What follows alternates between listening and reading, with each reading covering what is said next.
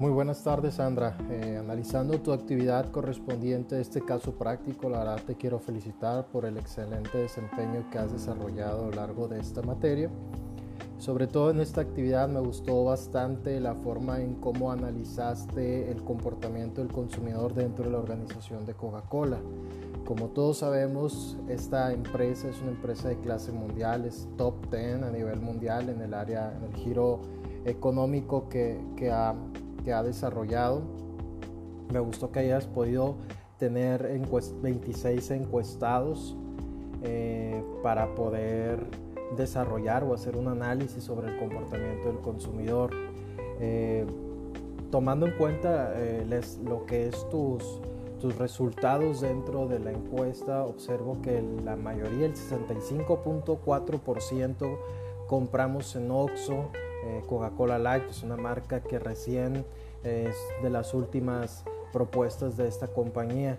La mayoría las compramos directamente en Oxxo. Eh, de igual manera, eh, esto es producto que está cerca. De hecho, ahí mismo podemos tomar en cuenta si nosotros queremos poner un centro comercial o un abarrotes, tenemos que ver esa competencia que tenemos con Oxxo. También te podría servir bastante.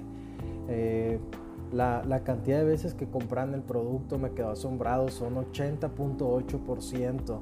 Eh, es un producto bastante rentable, eh, pero también tenemos que ver la parte de, salubridad, bueno, salud, porque como todos sabemos lo, que es la, área refresquera, pues no es muy saludable adquirirlo.